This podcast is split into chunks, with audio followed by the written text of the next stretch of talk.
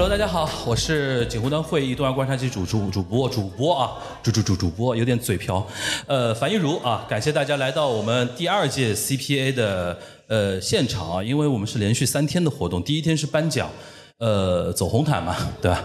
然后后面两天是昨天和今天分别是 Creators Day，对吧？就是主播来现场录东西。然后老袁啊，主主办方啊，主办方找到我说你那个呃自己认领一场，然后我是昨天晚上刚刚从景德镇回来，然后我说那我只能第二天，就今天今天呢，然后请来我两位好朋友，待会儿可以跟大家介绍。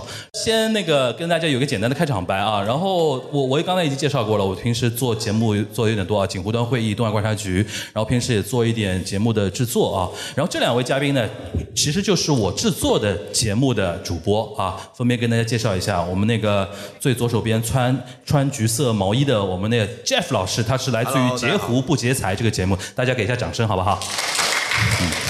好，然后中间这位啊，中间这位穿黑色衣服的啊，是我们上海滩首屈一指做教育类内容公众号的头部的公众号，我们 G 大啊，他在我这边做的一个节目叫 G 大成长论，然后平时大家可以叫他 Dennis 啊啊，跟大家打一下招呼啊。大家好，然后我今天这个其实我们没有商量过啊，今天那个大纲啊什么聊什么，但是呢，呃，因为他们两位都是我呃工作室自己做制作的两档节目嘛，然后当时在认领这个档期的时候，我说我们聊个我们三个人坐在一起聊个什么好呢？我一看他们的节目的内容的一个走向呢，我就想说，哎呀，我说我们就聊一个叫城市中产今后该怎么办？因为你看啊，现在横亘在像类似于像一线一线城市中产阶级头上的两两座大山，一个就是房子，对吧？因为 Jeff 是聊房子非常擅长，一个就是教育小孩的教育，这中间我们极大的擅擅擅长的一个领域。所以说，我说，哎，我们这一场呃正好。可以聊一聊这个，然后之前我们三个人其实串过一次台，聊过一些相关的东西啊，所以说我觉得可以接着那一次跟大家聊一聊。然后因为你知道播客圈基本上我们的听友还相对会比较年轻一点，对吧？在座你看大家坐的都是青春的脸庞，对吧？呃，但是我们刚才在私底下在下面在等的时候也在说，不怕，时间对每个人都是公平的。在座的这些小姑娘们、小伙子们，再过个五年到十年，就会开始关注我们做的节目的内容了，是对吧？过五年找你也就不年找我，对你也就不再纵横四海了，对吧？开玩笑啊，呃，就是可也是变相的可以说明了播客圈层现在节目非常多元化，除了有非常适合。呃，亚逼阶层的一些节目，对吧？因为以前有个朋友开玩笑嘛，说，哎，怎么看播客圈出圈，或者说说播客越来越受到欢迎，就看听播客的人的颜色，头发的颜色越来越统一了。你懂这个意思吧？就早年啊，大概十年前听播客的人都亚逼嘛，头发什么颜色都有的。然后说最近我们做播客活动，大家都黑头发就比较多了，对吧？就说明主流化了嘛，对吧？开始渐渐主流化啊。相信说随着随着它越来越出圈，很多一些更主流的一些话题会进入到大家对于播客圈层的内容的一个需求的一个视野里边去。我觉得今天这两位嘉宾啊，就是 Jeff 和 Dennis 他们做的内容，其实就非常。呃，应和着这样的一个趋势，我觉得是因为理财啊、教育啊、房子啊这些话题，虽然听上去很沉重啊，但是是一所谓的一种刚需啊。所以说，我们想说今天呃，从这个角度跟大家来聊聊天啊。所以可可能大家在座的人目前还不需要啊，你就当一个预备知识的一个储备。然后我们会呃，我们应该是会有那个 Q&A 环节吧？有吗？想有都能有的吧？啊，那我们就看看情况，我 Q 我我空一下时间啊。行，那我们进正式进入到今天的一个聊天的一个环节啊。我觉得先这样好啊，先我们两位分别讲一讲自己怎么会开始做播客的一个契机。嗯，然后因为两位虽然都是我帮你们做制作，但是其实你们开始的契机都各不相同，其实有点不太一样。然后再说一说，像 Jeff 你做了大概有大半年了吧？四月份开始嘛，四月份到现在，那基基本上半年过了，半年多一点半年过了，半年定律啊，你对知道吧？播客圈有半年定律的啊，还现在现在我知道他他已经进入到周更压力非常大的阶段了，对吧？但是我待会儿可以交流。然后 Dennis 几月来着？呃，八月八月八月啊，八月到现在大概是差不多一个季度过一点，对吧？对，三三个三四个月的样样子，还没有到半年还没到半年，对吧？呃，分别讲讲呗。Jeff，你先回忆回忆，就是你是怎么被我拉上这条贼船的？其实就是被樊一茹拉上这这艘船的。那就我去年不是我们疫情解封之后嘛，嗯，我我就跟樊一茹节目去串了一次台，啊，其实不叫串台，那个时候我只是纯做个嘉宾嘛，做个嘉宾嘛。然后当时樊一茹说邀请我说来聊一聊房地产，说疫情解封之后上海啊，呃，包括全国啊的楼市会怎么走？因为那段时间大家被风控的很痛苦嘛，然后大家都比较悲观嘛，然后对未来看不清楚，所以我们聊了一期之后结结果那一期还有点小火爆，对吧？嗯，对，还有点效果不错，对，效果不错。然后后来呢，就嗯。不知道，因为我本身自己有运营公众号嘛，嗯，所以就有很多的海量的咨询涌进来，就是就就是我的节目给你导流了，这个真无心插柳啊。对。结果呢，就面对这样的多的一些客户的咨询，我们后来我挣扎了半年，挣扎了半年，因为我觉得就是这种密集的知识输出其实挺难的，写东西还是比较简单。对。呃，所所以后来在今年四月份就说，哎，那自己要不试一试，嗯，结果发现还可以，可以，就这样。做到现在嘛？对，等于是从嘉宾开始。对对，等于他因为因为我们认识很很多年了，我也知道他一直在做呃房子有关的。你比如最早做类似于像呃 Airbnb 类似的业务，对吧？对。然后也做过一些呃房中介买卖，有过没有？长租公寓，长租公寓，OK。啊。然后现在因为疫情之后嘛，这这些。事情基本上你该收的也收过，对吧？对。然后有很多波折，但是不管不管怎么着，对房子这块你是很熟的，尤其在上海应该怎么买房，你还蛮熟的。嗯。所以当时我请你做来过来做这期节目啊，然后自己等于是考虑了一段时间之后，还是觉得愿意尝试。那尝试了半年多，你现在感觉？你说说实话，感觉出场播客创作半年多感感受如何？我觉得播客最好的一个。我们叫它的优点就是它能迅速的拓宽你的认知边界。嗯，因为像我们播客平常大家的一个 routine 就是找嘉宾，嗯，对吧？我们我们没有 solo 的这个习惯，所以每次在找嘉宾，不管我跟你串台、跟吉大串台、跟其他方面人串台，你要迅速的补充一个你未知的领域的知识。那可能两天，可能三天，可能一周。那在聊天的过程当中，因为你你肯定做播客，你想要自己的播客火嘛？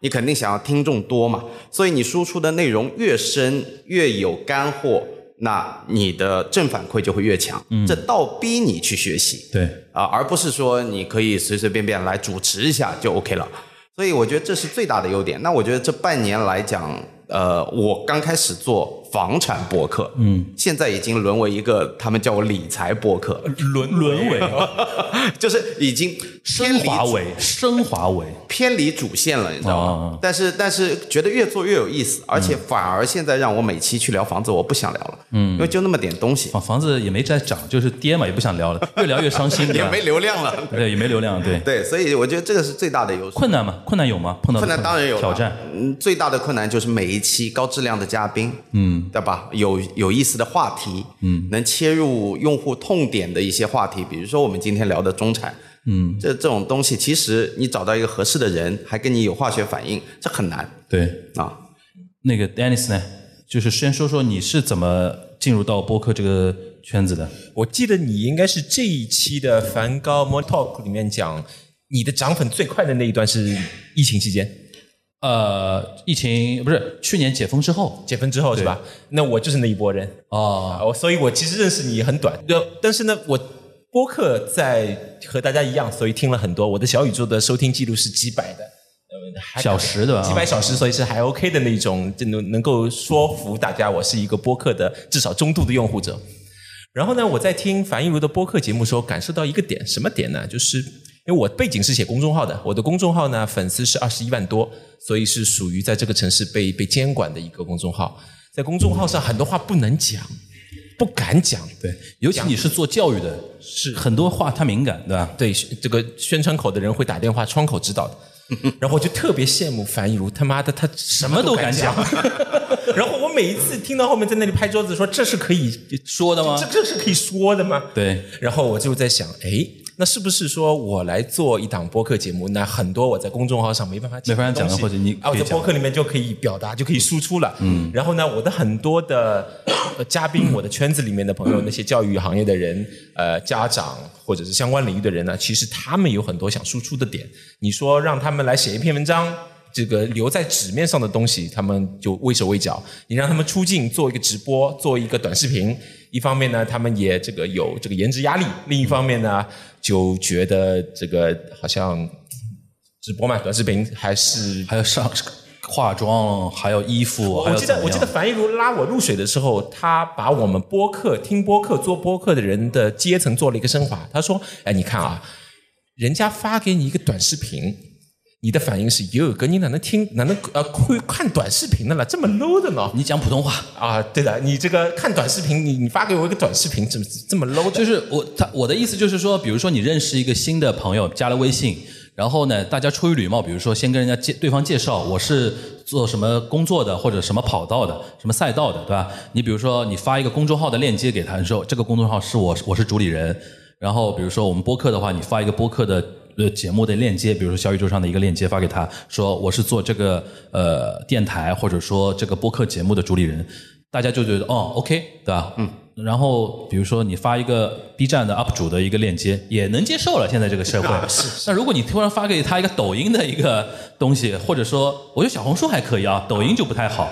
然后发给他一个快手，快手的一个，那我觉得以我们的圈层来讲的话，好像有点难以启齿，就觉得怪怪的，对吧？有有点奇怪，这是我的，这是我的实话啊。那今天在场的都是播客的听众，所以呢，接下去一句话我敢讲的，就是我自己呢。躺在沙发上，有时候忍不住嘛，也会刷个短视频。嗯，刷个半小时一小时，就觉得很后悔。我又杀掉了我自己一小部分的人生。对。但是呢，每次我听完一个播客，我心情就很好，我就觉得，哎，我又学到东西，我又升华了的。播客给了我情绪价值，我的人生又值得了，美很美好。嗯。呃，所以就是找到樊玉茹，呃，我找樊玉茹完全是 cold call。因为他会留一个番薯播番薯工播客工作室的那个工作号，然后呢留找到他，就说哎，看你现在有制作人的业务，那你把我制作一下，你把我制作，就一来二去就开始做播客。就是最早他是听友来着，是对，就是我们认识完全是因为他听了节目之后想做自己的播客节目，然后跟我这边在聊。我这里再插一句，我要绝对表扬一下 Jeff。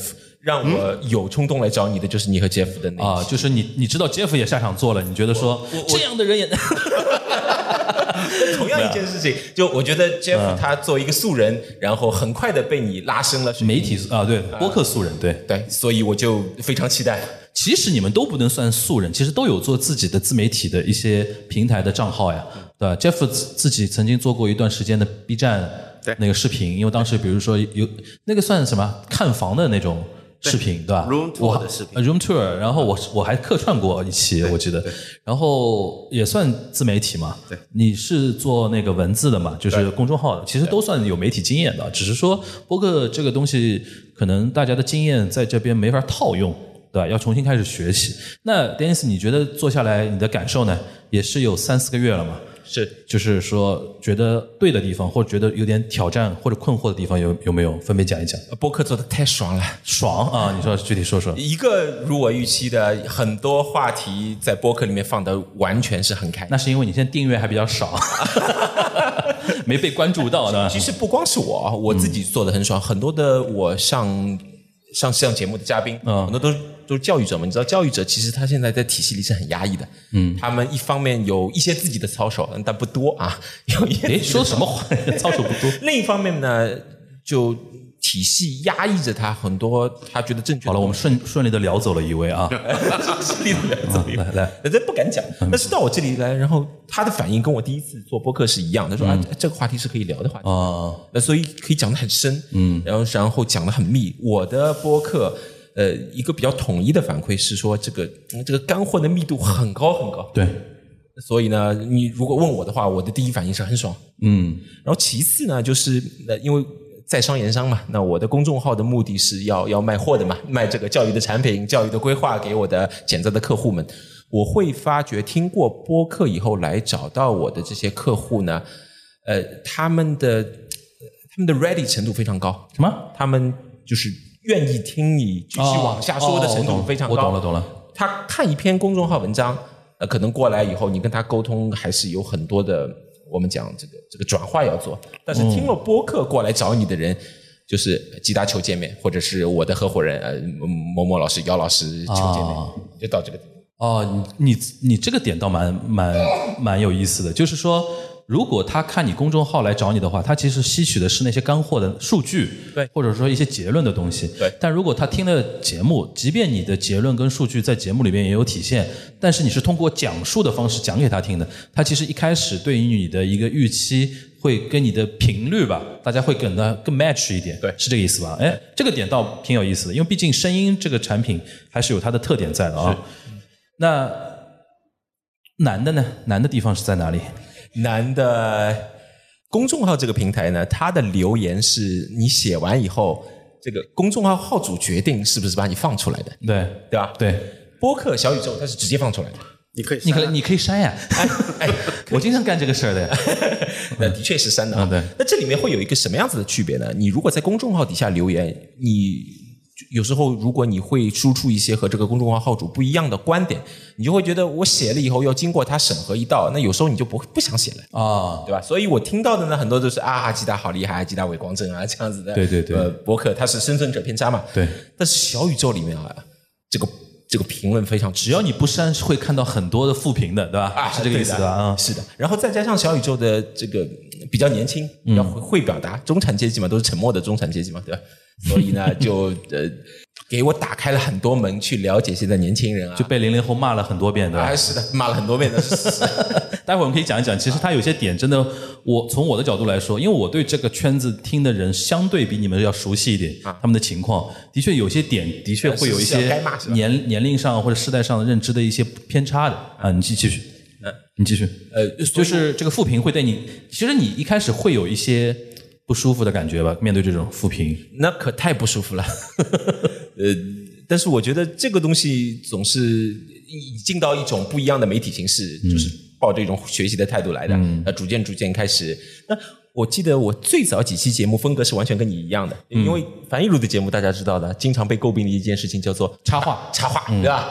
那我也是一个很喜欢插画的人，然后樊樊一茹也插画，那我也插画了。插画了以后呢，底下的评论就开始说，哎，你不应该插画了。然后是因为是因为给你评你不应该插话那些人，在我节目里面都被我拉黑了，只能跑到你那边去评论了。跟你说，呃，然后一开始我就硬怼回去嘛，我就说这个节目就是主这个样子，主播就是这个风格，爱听不听啊。学我讲话嘛，就是啊，呃，包括我还学了你那句建议你不要建议，我我拿去了。呃，但是后来呢，我会发觉就是这个插画这个事情的确是非常影响这个听的时候观感的，嗯，听感。啊、听感听感。所以呢，现在插画的确也变得少一点，尽量让我的嘉宾能够完整的讲完一句话、一段话以后，我再介入。嗯，那你有 Jeff 类似的一些对于内容方面的一些困扰吗？还好，因为教育这个话题底下能覆盖的东西非常多。就目前还没有到枯竭的程度，对吧？然后呢，因为我有用杰夫这句话说，我有很多同事嘛，有很多合伙人，我的合伙人，大家合伙人给我 我的哇，那么多合伙人，是我教育底下，因为你想，他可以讲留学，可以讲小学学龄前、初中、高中、科创、音乐各个样子，所以我的业务本身在每一个领域都会有一个合伙人。嗯，那么我现在的模式就是请我的合伙人再带上一个特邀嘉宾，嗯，三个人的方式来聊。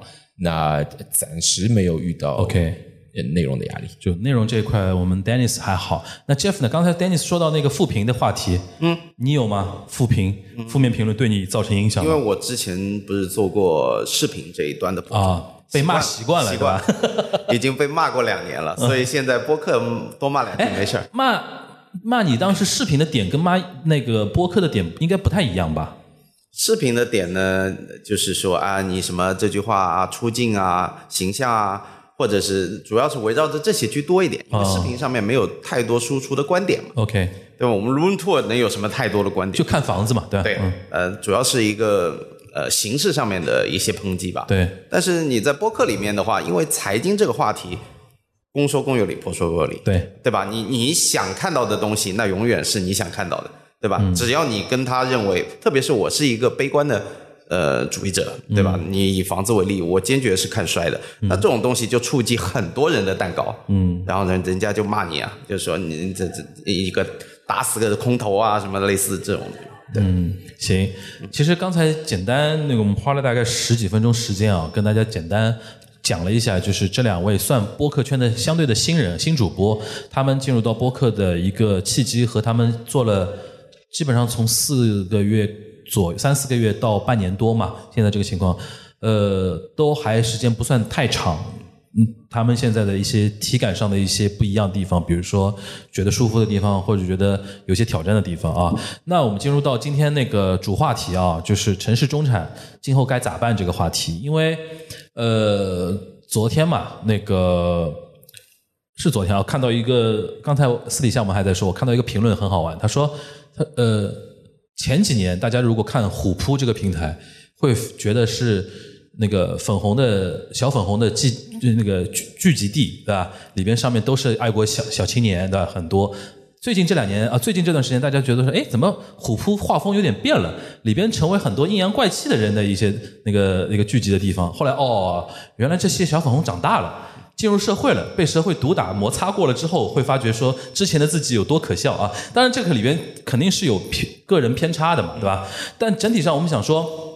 呃，因为播客是一个听众人群相对还比较年轻的啊，尤尤其像小宇宙的话，我估计呃，差不多核心人群十八岁到三十，可能这个这个阶段是相对多的啊，而且女女性很多，然后城市呃在一线城市很多，然后接受过本科以上教育的比例非常高啊，这是节目的一些特征。那其实我们 Jeff 跟那个 Danny 做的节目呢，往往是针对一些。首先，你要买房和那个就是讲讲讲说小孩教育这个话题，你肯定是要有点年龄在那边的，自起码得三十五朝上吧。你们的听众画像有吗？有这种统计，或者说自己自平台的那种统计，就是你的客户平均三十吧，平均三十啊。他那里可能会在之后再高一点，买了房才有娃嘛，并不是，并不是吗？我这里两极分化会严重，嗯，有一些是孩子本人。孩子本人都来大大学生。哦哦哦，大学生、高中生，我这里极限有一个初中生哦。粉丝，初中生，他初中生就开始看教育公众号，他想考上去研究怎么卷自己的，因为我最近上了一期上海纽约大学的这个招录哦，然后他是自己过来听哦，他想上纽大，然后跟我问一下这些情况。OK，行，那不管怎么着，总体上来说的话，因为你这个学生的话，根本就是他也是呃开始有自己。吸收和争辩一些信息能力的年龄了，对吧？这个我们也浅浅的说，他是播客人群嘛，是他其实十多岁、十七八岁已经开始开开始听节目了嘛。那我的意思就是说，我们做的内容啊，尤其你们两位做内容，其实针对的还是中产以上，或者是年龄三十以上的一个听众。那我们今天面对一些相对年轻的听友啊，当然里面有我们邀请的嘉宾啊，就是你们先生说说自己的体感啊，你们自己做。呃，从去年开始到现在嘛，就是你自己觉得说你自己所做的这个领域里边，其实刚才 Jeff 已经说了，他自己是悲观主义者。那我需要问透一点啊，最近房子都跌成这个样子了，你现在还看好房地产市场吗？或者说你觉得房子还得跌到什么时候，对吧？今今天我们的内容就是，呃，一呃，如果有不太能放上网上的，你到时候跟主办方说一说啊，我们要剪一剪。要发上去的吗？会发一部分啊，你你挑能发的发啊。呃，非要量化一个数字，其实你看着办，你想怎么说都可以啊。其实很难。这个话题呢，我觉得大家可能也都会关心啊。大家或多或少自己要么有房，自己父母要么有房。呃，一般来讲，因为我我作为呃，就是给我的大量的客户在做咨询的时候，我我用一句话来表达，就是说，北上广深作为一线城市，现在在有有史以来最大的一波下跌。那这么深的一个跌幅。你想要从 ICU 进什么 KTV，这是断断不可能的。任何事情没有 V 型，不要指望 V 型反转了。没有 V 型反弹，原因很简单，因为房地产整个是一个中国最大、最庞大的一个资产类别。嗯。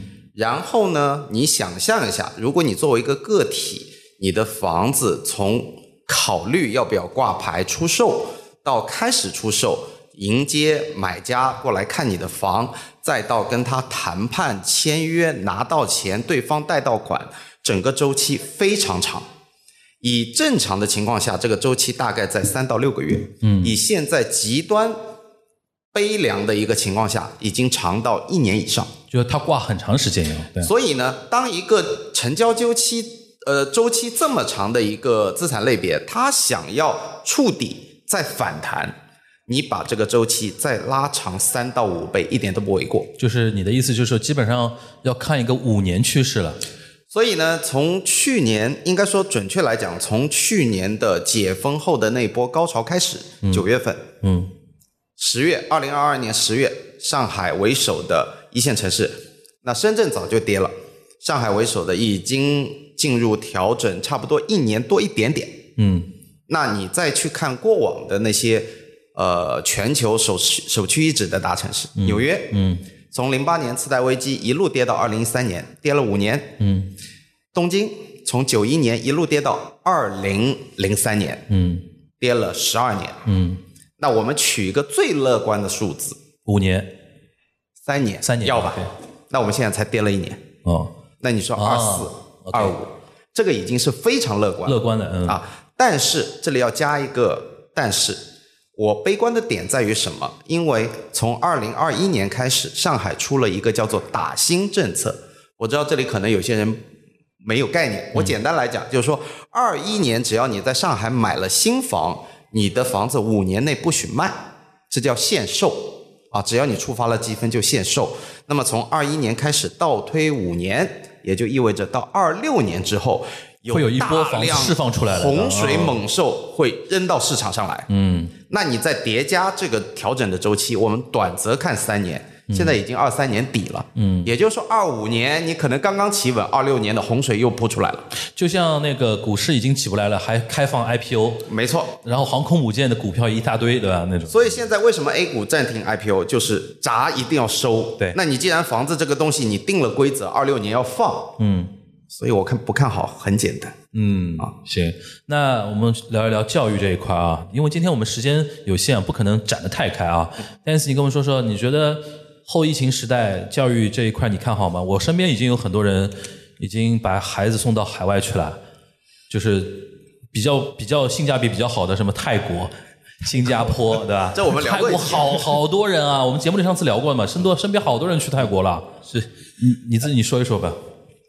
呃，我刚才听 Jeff 在讲，因为 Jeff 他可以讲我房市看好还是不看好，教育我看好还是不看好，这个因为很残酷，你看好不看好，取取决于你的小孩儿送命题的 送命的 送命，自己的孩子哪有看好不看好这个说法？其实我觉得我记者反映如刚才的话题往下讲吧，嗯，国内的教育，目前国内的教育会让我们很多的家长去产生其他的想法。呃，我们国内的公立的体制内的教育体系，它的确有非常多的约束小孩自由发展的成分。那前段时间大家一定听到这个下课十分钟的讨论，对吧？这个就是一个什么的讨论？下课十分钟，下课十分钟讨论是什么东西啊？它是什么意思呢？就是下课十分钟，老师不允许你孩子走动。这个哦走动不是说你不能去操场，是你走廊都不能去，你最好教室都不能出，你最好这个桌子都不要离开。嗯，那就衍生出个什么？你上厕所总要上吧，对吧？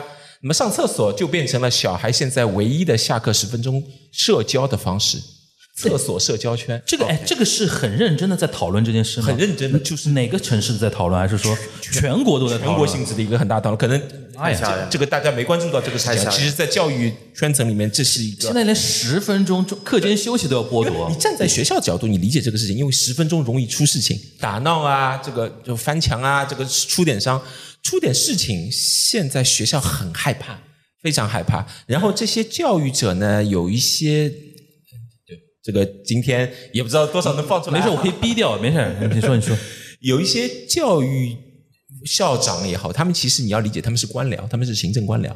对于他们来讲，他们想的是说，哎，我在这里干三年，然后呢，我去在某一另一个地方升个什么科长，升个副处长。不求有功，但求无过。对，嗯，那大家知道，现在学校氛围拧巴以后呢，这个我们很多孩子心理是有问题的，心理有问题呢，以后这个对吧，跳楼这种极端事件，业内有一个说法叫做，如果对于你一个想晋升的人来说，你当校长期间，你的学校里面有这种极端事件发生，你的晋升就至少晚三年，嗯，跳一个孩子晚三年。就是光是这种他们业内这种俚语啊，你就能够感觉到很残酷啊。对，嗯，那那所以就可以理解。那么对于家长来说，我我这个很压抑的，对，很压抑，很压抑的，那就导致很多家长说，那反过来讲，我们也有上海的一些正比较正宗的体制外的学校，嗯，呃呃，我我直接指名道姓了，没关系。比方说包玉刚包玉刚啊，啊，我去那包玉刚是上海顶级的私校了。呃私立算比较顶级的，对算比较顶级。他们里面读书的家长开玩笑说，呃，你包玉刚的就读体验，他们说我读了一个很贵的体校，很贵的体校，就整天因为他们那栋楼里面很贵的什么？体校。哦，一直在动对吧？啊，哦就是下课就让他们赶到操场上去，然后那栋楼里面就有一个游泳池，室内的游泳池，然后很大很大的羽毛球馆。那这些东西呢，其实是对于呃年轻的家长来说，从价值观上更容易让他们认可。嗯，呃，所以呢，你说就说去泰国啊，去什么样子啊？呃，就很多人说，哎，讲讲到泰国的时候，觉得哎，是不是那边的国际教育质量也不好啊？怎么样？但是并不一定，为什么呢？因为泰国有很一大堆的欧美的人，他们呢也不求上进，也不求赚很多钱。嗯，在泰国那里呢，毕竟生活舒服对，便宜，啊、便宜，生活成本低啊，生活成本低，然后又舒适，舒适，所以会有很多的他本身可能教育很好，然后整体能力非常强，呃，在那边他就愿意在那边当老师。这个其实是现在上海这座城市的问题。上海疫情以后，很多老师走了很多走了，然后来们又不愿意来不。愿意来，对，这个没事，我们已经开对六国开放了。刚刚开放，对，所以这个就是让我们在悲观的整体情况下能够逐渐上升一点的。我们完成了自我 PUA 了，没事，没事，没事。这个点呢，然后我讲这这个部分，我最后讲一个收尾啊，就是说，呃，我们的确作为一个硬币的反面，也见到过很多会对于逃离公办教育去选择国际教育没想清楚的家长。嗯，很多时候呢，他们的小孩可能是心理有问题，呃，可能是学习习惯不好，呃，可能是亲子关系出了问题。那这种情况下，大家往往会把从体制内、从公立学校跳到国际学校作为一个万能药。嗯，无论什么问题，把孩子送到国际学校，觉得就可以解决问题了。嗯，但是呢，这个我的国际教育的合伙人姚老师今天也在场。我们最近一个月接纳了大概六例去了国际学校，然后发觉不是问题没有解决，嗯反而放大了的。它是主要什么问题呢？就是你在体制内没解决的问题，嗯，你出去一样解决不了。比如说体制内什么问题没解决，出去反而那个就比方说我学习习惯的问题，他就不想学，啊，他不想学。那原先的假设是说，那我国际学校可能更加能够激发孩子学习的使命感、目的啊，为什么学，能够价值观上能够打通。哦，但是现在的上海的国际学校呢，除了顶尖的那种啊，很多在我看来价值观是有问题的，因为呢，他们本身或多或少都是机构出身，他并不是国际学校出身，再加上这些优秀的这些外籍的老师的离去，就有大量的呃，我们讲从业素素质比较一般的，现在在那边当老师，然后再加上这些家长去选国际学校的时候，往往会抱着个什么样子的心态呢？我跟你国际学校是一个签约的关系，我把孩子送过来，我给你出多少多少学费，你给我结果，这个结果往往是升学结果。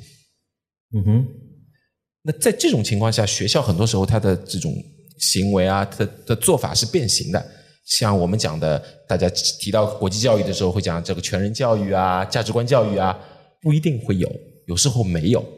那这个其实就是一种翻版的公版教育，呃，公立教育体制内的教育。那么在体制内所出现的问题，到那边又再来一遍。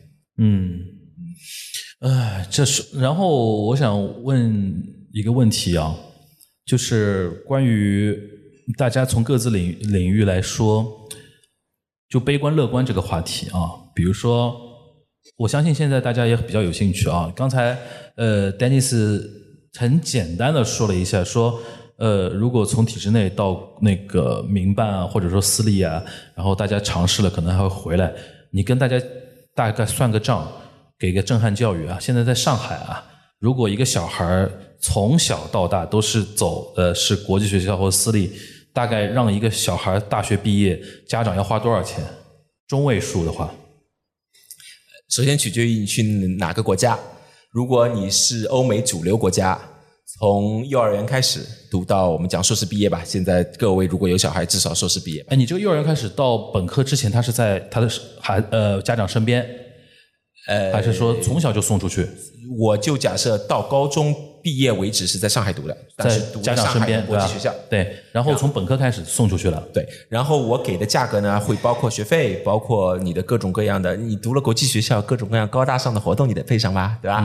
然后你 Party，对吧对，国际教育的圈子里面，父母给安排的各种这这个背景提升的项，要要安排起来吧？会骑个马之类的吗？哎会骑个马，会骑个马已经是入门级别的事情，OK，呃这些东西全部算上，然后本科本科出去读，硕士也在外面读，按照现在的物价，一千万人民币，哇，一千万人民币。一千万人民币啊！OK。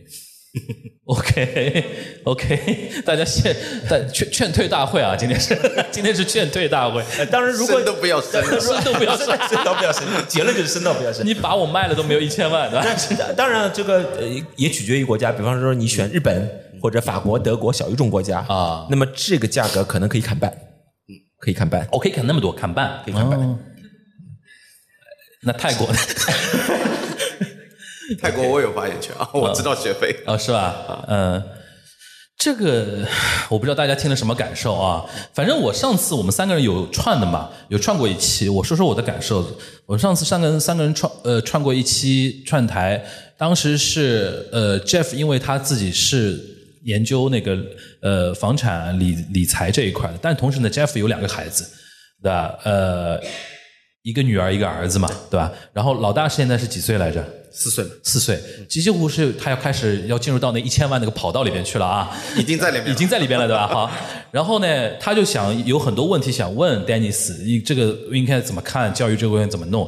然后我因为未婚未育，在边上就纯听嘛，但听到后面，我突然有一种感受，哎，我想通了，就是这种想通是说。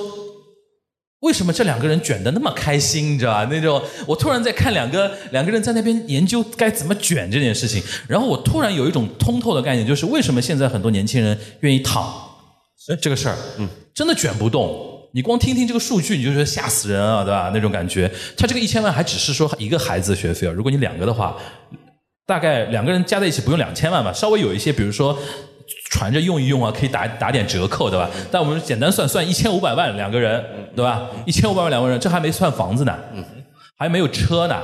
然后你夫妻两个人自己日子要过吧，对吧？这种前景在一中国一线城市维持一个中产的一个生活的一个门槛，现在俨然已经是这样了啊！就是我突然觉得说，哎，如果我是一个刚刚从学校出来的年轻人，我也不卷了呀。就是你怎么卷都卷不动了。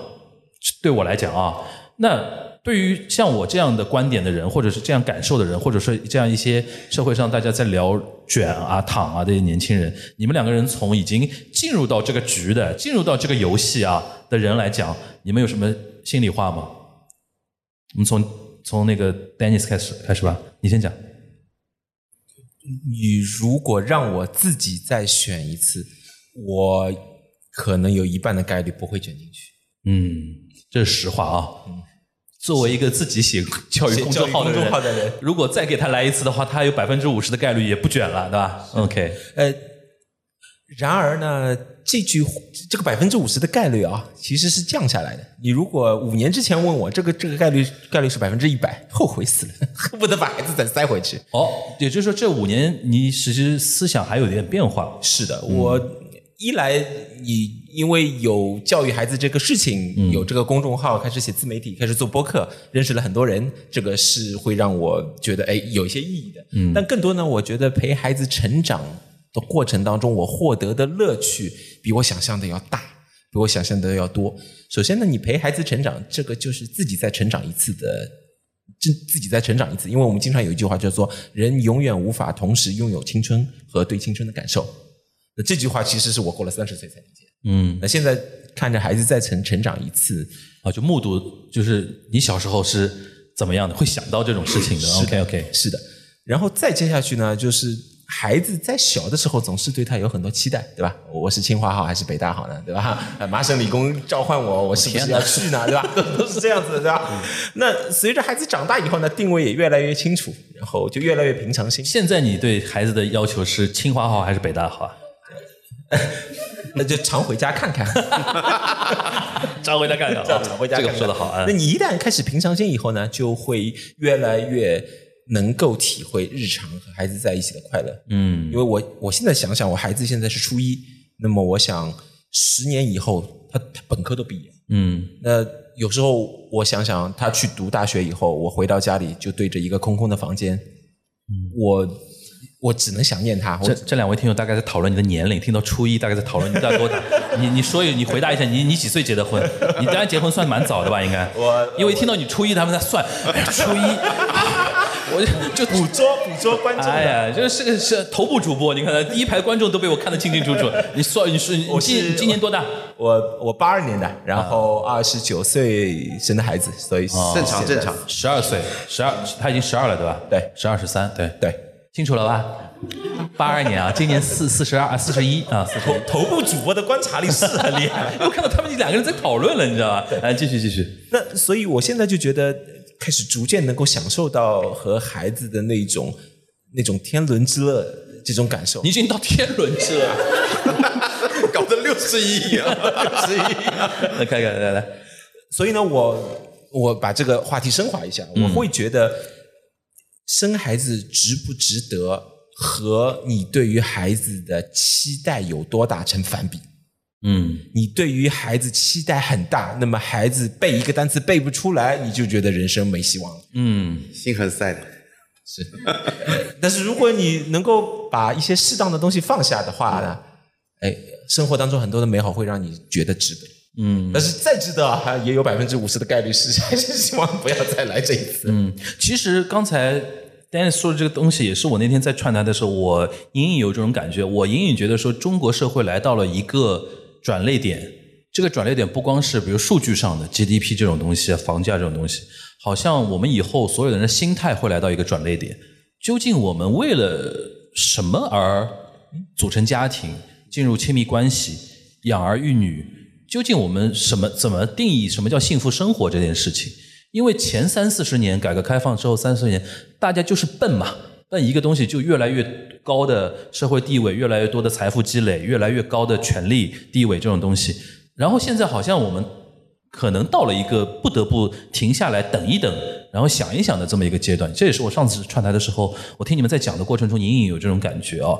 然后 Jeff 呢，从房子的角度来讲的话，你跟我们来介绍一下，在上海呢，现在要上车，对吧？所谓上车，就在一线城市买房这个事情叫上车啊，就是有大座儿，对吧？现在应该大座儿是没了，对吧？现在在上海买房的话，中环我们简简单讲，取个中间值啊，一千嘛，一千万，你看啊，刚才说啊，孩子一千五百万，对吧？然后房子一千万，两千五百万去掉了，对吧？两座大山。两座大山，两千五百万，你你算一算，你工资 收入能能能能要工作多少年啊？那你觉得从房子角度来说，你怎么来看待年轻人的所谓的躺啊、卷啊这种讨论？或者说现在，Jeff，你回到二十岁的话，你会你会再走一遍那个你之前的所有的选择吗？嗯，其实我觉得这跟吉大的教育的理念有一点类似，嗯，就是你要学会不要那么高的期待，嗯你对房子可以不要有期待。嗯就现在这个 moment 来讲，嗯，因为首先我的立场很简单，看衰；第二个呢是中国的人口，嗯，真的不支撑将来再往上。我给大家普及一下概念啊，中国到底有多贵啊？我讲的一线城市，你说房子到底有多贵？房子到底有多贵？中国的教育贵的已经很离谱了。离谱了？我等会儿再说教育跟别的国家，因为我都对比了，嗯啊，你你就知道我要干嘛了，你已经开始做功课了，我说 卷不动了。卷不动了。然后呢，呃，回到房子这个话题啊，上海现在平均的价格大，如果以内环为例啊，它的绝对值的单价在全球排第二，知道第一的是哪里吗？第一的是谁谁知道？伦敦吗？对，香港还是香港？啊香港。然后全球最贵的前十里面，中国五个城市，北五个城市上广深，北上广深加香港，你你这个哦加香港是绝对值还是对比月收入？绝对值，绝对值，绝对值。啊。OK，上海的，比如说核心地段，平均单价大概在十二万。嗯，这个放干掉新加坡，那新加坡的朋友在那边干掉新加坡，只比香港便宜。而但是这里有个但是，就是上海、北京这些城市的我们中国的特色叫做建筑面积。嗯，是打七五折的。对，所以你把这七五折算成国外的 Apple to Apple 的使用面积，我们是世界 Number One。就因为你在十二万上面还要再叠加，没错因为你的有所谓得房率的话题，得房率的话题。所以呢，当你的资产的价格全球最贵，嗯，但是你上海的老百姓的收入平均，你说按统计局来讲，一万两千元，嗯，你跟纽约跟这些大城市比，真的是差五倍六倍，嗯，这个资产不足以支撑。那其实我不想聊房子，因为没什么好聊的，大家就不要碰就好了。对对对，把这个东西放下，把这个东西放下，你会活得很开心。然后呢，把教育这个东西也放下，你两千五百万就省这不下来了就躺吗？这不就躺 吗？所以说年轻人说的是对的，所以我在这个事情上的观点很明确的，就是说，中国从二零零一年进入加速的增长通道，一直持续到了二零一九年嗯结束。嗯未来是一个长期的低增长率的，就是类似像西方发达国家的那种增长率，平均年化百分之三，最多四。嗯啊，如果你按扣掉通胀 CPI 的数据，最多二到三。那么在这么一个低增速的环境里，你暴涨的或者说阶级跨越的可能性，就是我们最流行的一句话叫做“中产都不希望自己的下一代阶级滑落”。但是你不可避免的，社会已经进入这一个阶级滑落的一个周期。对，所以你不要有太多期待。吉大说的特别对，对教育、对小孩不要有清华北大的期待。嗯，你只要跟他处理好亲子关系，对吧？对房子不要有期待，五年翻一个倍，不可能了，对吧？五年不给你腰斩就不错了。嗯所以呢，就是东西都放下了，你的心态就变得舒服了。嗯，啊，这不叫躺，这叫看看开。悟透了啊。你明白吗？看开了，对，看开了。想，想通了，对，对，顿悟了。我我我这里再补充，你补充补充，就是过往我们在讨论什么样子的人适合移民的时候，往往会有一个观点鲜明的结论，是说我最最富有的人和最穷的人适合移民。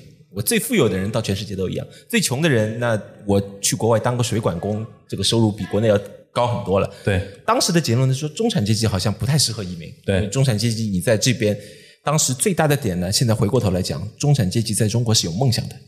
嗯你是可以实施实现你们越聊越危险啊！啊，越又 节目节目播不出来的层面了。来来来，开开始，继续。但是我会觉得，接下去的十年这句话可能未必对。如果你决定躺，那全世界可能有很多可以躺得更舒服的地方。就同样躺，我们还去躺在一些四季温暖如春，对吧？然后物价又比我们便宜很多的地方，你是这个意思对吧？行，我看见很多人已经越听越皱眉头了，是怎么回事？对吧？哪儿的？啊，好，你提前 Q 到了我们的互动环节啊，稍等一下。行，基本上我觉得，因为我们今天只是一个算那个怎么说集中展示啊，因为我们认领的这个时间节时间段要跟大家稍微聊一聊。然后主要目的呢，我带这两位，我也是有队伍的人了啊，我是制作的 两两个节目啊。那个我们那个大屏上有节目的名称啊，那如果大家对于教育的话题，或者说那个房的话题，或者是躺平的话题，去哪儿躺的话题，有兴趣的话，可以在那个网上搜一下这两位的节目啊，可以关注一下，也可以跟他们的一个互动。呃，然后那个我们就进入入到一个互动的一个环节啊，如果大大家有有有想了解的话。呃，我觉得可以随时提问互动啊。然后刚才那这位就是戴眼镜的这位男生，你呃那个核心问题是什么来着？如果要躺的话，去哪儿躺，对吧？对对。啊，那个哪位老师可以解答一下？然后 Jeff 你就说吧，你跟我们先讲一讲泰国的物价水平和教育 教育费大概是怎么样？因为已经已经开始研究做功课。呃，我给你讲几个我调研过的国家吧。你话筒靠近一点点啊。那个泰国呢，有娃了吗？没娃啊，那没关系，我讲你。他长得就个娃的样子，还有 肯定没娃你你多大？你多大？这问你多大？二十六啊，二十六嘛是九七年，对对，九五后啊，九五后。OK，那个我我主要看的一个城市是清迈啊、网红城市啊，很多中国的中产家庭逃离的一个城市，现在已经形成规模了，在那里。他们现在可能说清迈一些大街上都能看到，都在讲上海话了。那对对，上海话特别多。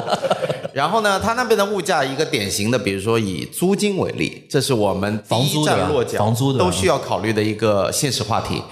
一个实用面积两百平，再带一个两百平院子的 villa，一个别墅，别墅大家猜一下，大概换成人民币多少钱？还有吗？一万？还有说一万的，一万一次啊？有人敢猜吗？哎，对了，五千，五千啊，五千块钱，真的是五千啊？嗯大概是五千块钱。然后呢，他那边请个阿姨帮你打扫打扫卫生，照顾照顾小孩，大概在三千五百人民币。已经能请到一个全职待在你家二十四小时的阿姨了，但是你要给她睡觉的啊。就是这样的物价，在上海你只能支撑一个普通的阿姨。对你八千五在上海请个阿姨还差不多，别啊想，租房子。这个是生活成本。然后呢，还有一个就是学费。嗯，比如说以包玉刚为例，一年的学费加学杂加乱七八糟的什么包玉刚是上海顶流顶配了啊，嗯，基本上三十万打底吧，三十万人民币。三十万打底，三十万还只是表面的成本。表面的啊。你的那些什么课外我们姚老师活动都不算，翻一倍，姚姚老师说话了，翻一倍啊！然后你在清迈大概在十到十五万，那如果按照翻一倍六十万来算的话，就差差个四倍，四倍到五倍分。之一到四分之一。对对对所以为什么中产卷不动就卷清迈去了？对嗯嗯还有一个很重要的原因，清迈近啊，对，飞过去三个小时飞过去三个小时对吧？OK，嗯，啊，这是一个答案是嗯清清迈，但是那里不适合那个找工作，那里适合什么呢？像我们这样的数字游民，对啊。对对对对对，因为我身边有一些朋友，就是老公在国内继续上班，因为他高薪嘛，可能太太跟小孩就先送过去念个国际学校什么的。对。现在这种情况非常多的啊，非常多。所以说现在回去先把泰文泰语书先学起来。找工作适合去。啊。你做数字游民嘛，就比如说你去你你做播客，开玩笑啊，做播客。呃，我我这里回答你的问题啊，找工作适合去哪里？呃呃，留在上海找工作 是这样子啊、呃我们这里呢，针对比方说你是高中生想出去读书的，那么经常会遇到这个问题。我是想要那种哦，留在能够留在那边嗯好好找工作的。那么首先一个大类是要理工科方向理工科方向你是文科生、理科生？啊，理科你好办了。是学什么的？程序员，那啊那太好找那很好找工作。嗯呃，我讲两个给你建议啊。第一个建议呢，就是去新加坡。新加坡，嗯，呃新加坡现在主要问题就是太多中国人选择新加坡，就导致新加坡的物价越来越贵了越来越贵。嗯新加坡原先的投资移民，它的门槛大概是换算成人民币两千万，两千万你就可以投资移民了。这个数字我们看着它在两年之内从两千万变成了两亿人民币。要投两个亿才能有新加坡身份。嗯两亿才能才能到新加坡去。那所以我们有很多的呃家庭，他的选择是把小孩弄出去，然后去读书。呃，你读书其实就是一个大大几十万，你就可以把书读出来。然后你只要在新加坡读书读出来，那么他就给你绿卡。那所以现在有个很热门的话题叫做中年留学，不知道大家有没有关注啊？哦，换个跑道再去念个大学啊。新加坡，新加坡呢，但是不符合我们刚才的标准，因为它住房很贵。新加坡其实呃衣食行还可以，但是它的住呢被中国人炒高了。对，那如果你要打算胆子再大一点的话，你又不想学小语种的话，爱尔兰，爱尔兰生活成本很低，讲英语，而且软件业非常发达，永远欢迎中国工程师去。更高级一点的，如果你勇就爱尔兰嘛，毕竟我们讲这个世界的边缘，它是整个欧陆最最最最西侧的地方嘛。你想待在欧洲大陆的，你如果有勇气去学法语或者德语，然后到那边呢再去读一个，呃我不知道你是自己是研究生还是本科毕业，本科，那你可以到法国或者德国去读一个研究生，读那边的工程师。那里工程师读出来是你还没毕业就被大企业抢走了，然后那边比如说法国的话，你是读法国的工程师，读软件工程的话，要进他们那边的大企业，呃，米其林啊、标致雪铁龙啊、呃空客啊，就非常容易。我怎么感觉我们今天这这场好像带一点商业营销目的在聊，这边适合来个二维码的？如果要具体的咨询的话，请扫码啊。你你你觉得这个答案 OK 吗？呃，大大概有方向了啊。就是如果你现在还是说你应该没有婚育吧？没有，没有啊。这如果解决自己的问题的话，走出去就再也不可能婚育。对对对对对对，就就是要解决自己的问题的话，我觉得新加坡、欧洲这种是方向，因为那尤其像新加坡，它虽然物价高，但是毕竟工作机会还算比较多。嗯，还算比较多的啊。到泰国适合养老嘛，或者就说不工作就不工作，对，就纯粹在那边享受生活，然后让自己小孩能够有一个比较好的学习的一个条件啊，这是一个行。哎，您说月租肯定是月租，年租也太便宜了。嗯，哦，买房的话，就是这个两百的 villa 如果买下来的话多少钱？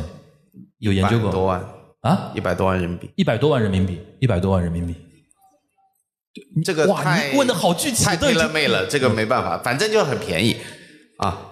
其实，其实刚刚这个话题里面，我再给你补充一个，特别是这位朋友，程序员朋友，哎，我给我给你一个建议是什么呢？因为呃最近在大量的接触所谓的这种移民什么的中介，呃，其中也很关键的，在座的大家都有机会，机会在哪里？大家年轻，要记住啊，你去一个国家，新加坡也好，加美澳新也好，它年龄是很重要的，因为它都想薅年轻的人才来给国家创造更大的价值。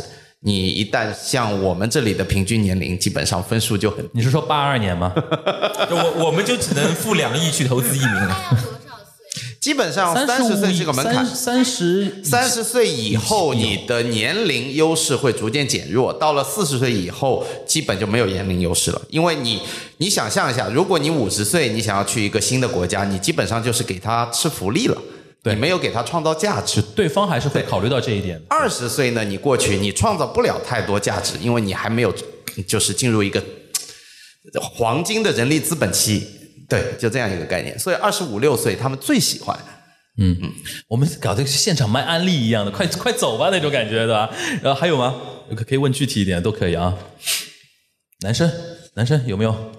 都以后都要买房的人，来来，女生来。这位主播有提到，如果出去国外，比如说爱尔兰，你有提到一句，就是那就不可能结婚了。这里可以扩展一下，为什么？他也不是爱尔兰不可能结婚，就出去是什么可能？结婚，你刚才有室友说到一句，说一旦出去就，哦，他意思就是说，想出去的人是不会，呃，是在婚配的情况下想说能出去就出去，是这个意思吧？应该是这样讲，就是你去到爱尔兰以后，应该还是会在华人的这个圈子里面找配偶，那会大量的减少你的选择。那可以找爱尔兰人呀。呃，那如果就是你你是可以接受的话呢，我会觉得是一个很好的选择。在上海本身你要有很强的就。就首先，首先你在上海其实也不容易，对吧？我们讲上海女生优秀的女生还是的确比较多。嗯，你如果能够接受那但但问问这个问题是女生，那如果女生的话，会不会情况又不一样？女生，就你出去以后，你还是要准备接受好。如果你只接受华人男生的话，那么比上海并没有容易到哪里去。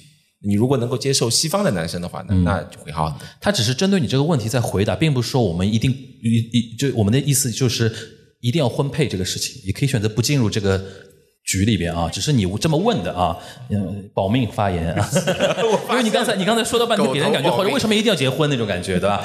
然后还有吗？可以问啊，哎，你。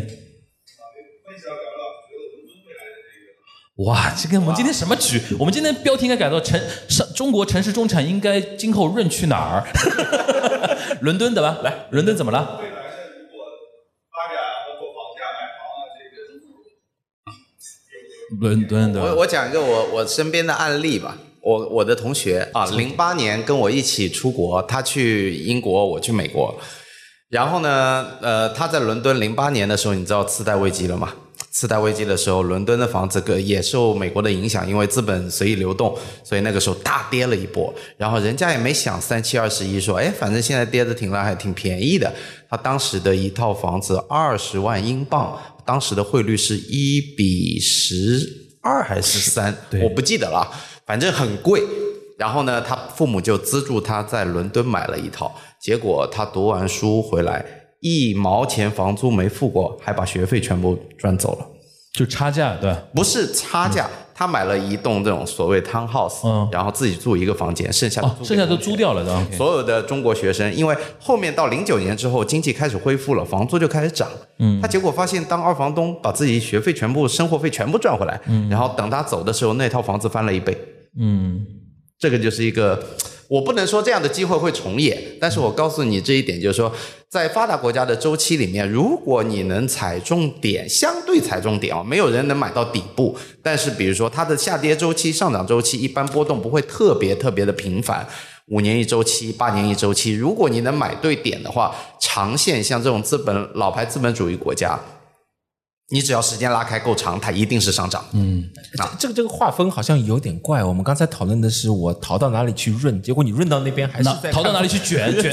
中国人中国人是这样的，中国人是去到哪里卷到哪里呀，对吧？不是，人家带着钱出去润，就要想到我要配置。刚才好像那个姚姚老师说，那个成本已经很高了，对吧？嗯，就基本上我今天也看到一一个数据，就是英国脱欧之后啊，它的人口的一个变化最明显的一个趋势就是，原来欧盟地区的人口。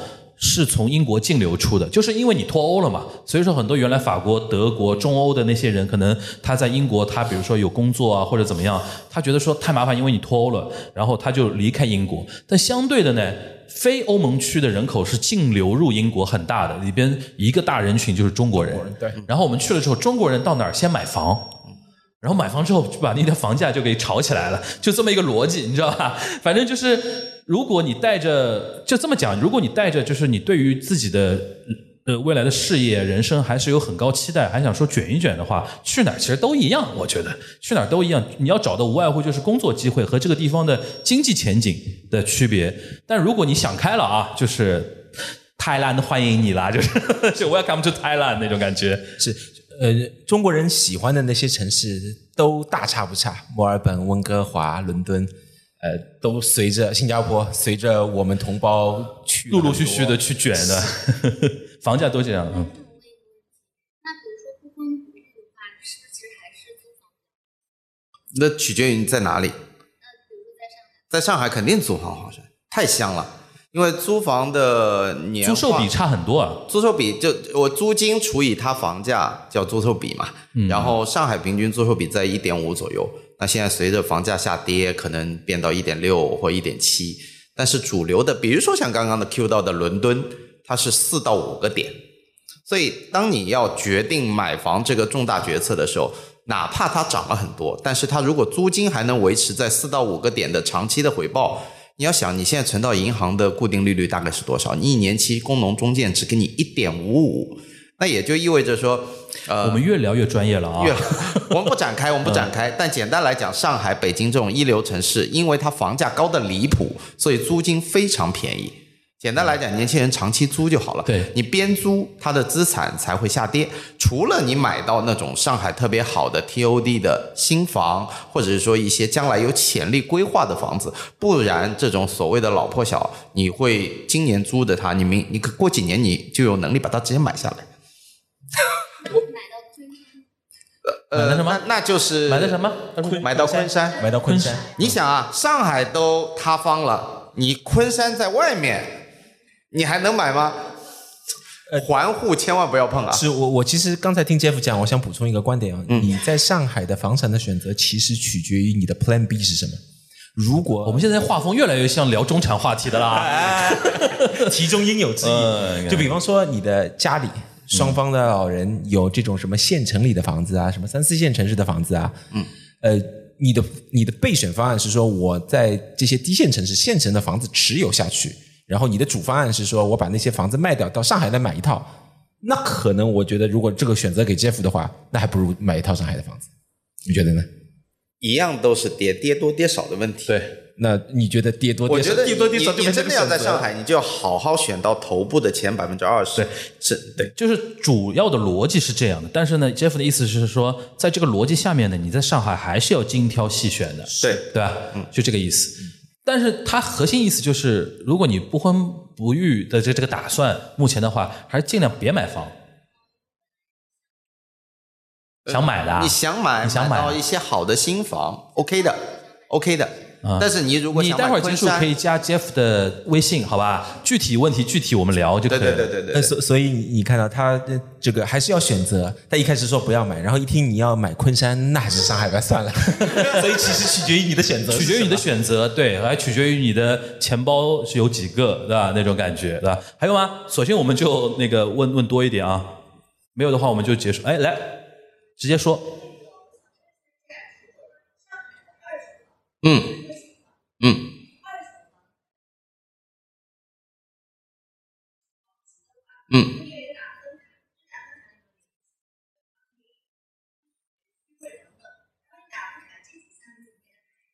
啊，那这个简单，学区扔掉，学区负风向，嗯，不要考虑学区，已经不要考虑学区是昨日黄花了。那我给你一个数据就知道了，上海的高峰是二零一七年十三万的户籍出生的婴儿，今年大概六万不到，所以你有学区有什么意义？就你你这个学区溢价会不停缩缩缩缩未来中国会迎来一波，尤其像上海这样的城市，迎来一波学校的关停并转，没错，就是学校招不满。这个在日韩已经发生已。经发生了。对，然后你说打分的头部是什么？头部是品质，嗯，呃，因为你已经在内环了，所以锁定了地段都是不错的地段。对头部是品质加稀缺资源。那稀缺资源什么？很简单，上海就看一江一河、黄浦江、苏州河沿岸以及有历史沉淀的地方。呃，黄浦江的西面，苏州河的南面啊。我们这种我们这种老上黄浦江东面还可以哦。东东面我接受不了，对对。上海人不考虑东面啊。对对，地段嘛，地段、品质这两个把握住，然后房龄在五十年以内，最好五年以内，你就买不到错的房子了。嗯，很贵吗？所以买新房嘛。你看这一一问就是钱包很厚的，你知道吧？直接干到内环内了。还有吗？我们想听听，多听听年轻世代的啊。今天有零零后吗？有零零后吗？啊，你零零后啊？哦，你你有对这种什么婚婚育问题啊，然后房子问题有兴趣的点吗？想问的话，我们接着，有的话就最后一个。就全国范全球范围内啊，因为我之后可能还有一个再去国外读研的一个打算。你是本科是学什么的？呃，本科学信管信息管理，信息管理啊，目前做运营。产品运营。OK，现场求助姚老师。本本科学信息管理，信息管理听上去是个理科专业吗？管理，嗯，啊，然后呃，想研究生学文科，结合移民，结合就业，你给他移民已已经已经想学了。退，对啊，对啊。就大家如果以后要学再学一个新的专业的话，如果想跟移民挂钩的话，真的不要学文科，没有任何意义的，一定是理工科的。对对对对，现在的专业是的，放到澳洲学的教育，就还是在在现在的我们年龄还是蛮多的。嗯。待会儿你结束之后，你可以加雅老师的微信，好吧？这就是我们今天这一场最大的一个一个价值了。那杰西卡感受到了吧？就是解决播客是可以解决大家的实际的问题的啊，也不光是在那边就是大家畅想一下，然后聊一聊什么情怀啊，什么花束般的恋爱，对吧？花束般的恋爱之下有残酷酷的残酷的现实啊，这个东西太吓人了，好吧？呃，我们今天其实时间已经差不多了，如果大家那个，因为应该还会有时间可以私底下的交流，如果大家对 Dennis 和 Jeff 的内容有兴趣的，大家可以关注他们的呃公众号，然后呃，你最后做一波硬广，公众号叫啥？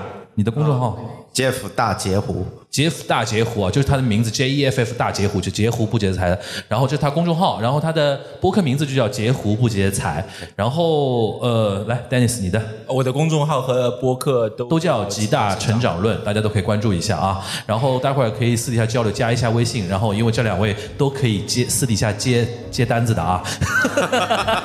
好，我们这一场感呃就到这边，感谢大家的收听，我们今后在电波里边再见了，大家拜拜。谢谢大家。